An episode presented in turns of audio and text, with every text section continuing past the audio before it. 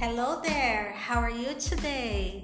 Let's continue increasing our vocabulary, the world of animals, and today we're going to talk about animals that live in the fields. Butterflies didn't usually fly at night. I didn't sleep at all last night because there was a mosquito in the bedroom. Ants are very industrial insects. Most spiders spin webs to catch flies and other insects. What do you know about bees? Bees make honey and they can sting it too. Nobody likes black beetles, and some people run when they see one. I like ladybugs because they have such pretty colors. They are pretty and they are useful too because they eat harmful insects.